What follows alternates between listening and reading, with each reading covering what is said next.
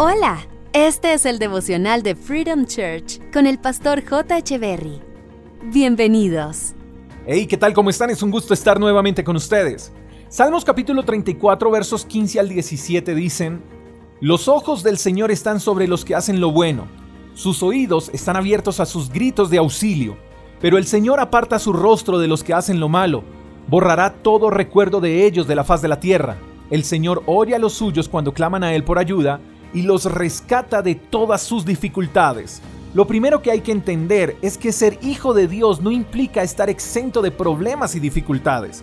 Y esto es necesario aclararlo, porque hay personas que ante las dificultades o problemas dicen, pero si yo soy buena persona, pero si yo oro, pero si yo me congrego, pero si no le hago mal a nadie, si la fe cristiana fuera una fuerza que hace a las personas inmunes ante los problemas y las dificultades, pues todos optarían por ser cristianos, ¿no crees?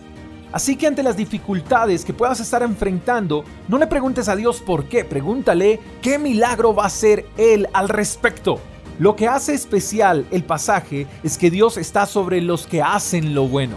Independientemente de lo bueno que te puedas considerar, vas a tener que atravesar por dificultades. Pero aún en medio de esas dificultades, Dios está sobre ti. Dice también el pasaje que sus oídos están abiertos a los gritos de auxilio y oye a los que claman a Él por ayuda. ¿Estás clamando por ayuda o te estás quejando? El Señor siempre aparece en medio de las dificultades. Él no huye, Él está ahí. Así que debes entender que las dificultades son el punto de partida donde Dios empieza a construir milagros. Pero el detonante de los milagros no son la queja, es la gratitud. Empieza a agradecer. La gratitud en medio de las dificultades blinda el corazón de la queja. El Señor oye a los suyos cuando claman a Él por ayuda.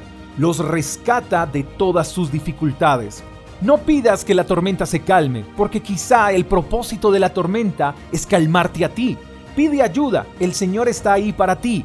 No te ha abandonado y no lo hará. Eres especial para Dios, así que no veas los problemas como el fin, míralos como el inicio de una vida de milagros. Te mando un fuerte abrazo, espero que tengas un lindo día. Hasta la próxima. Chao, chao.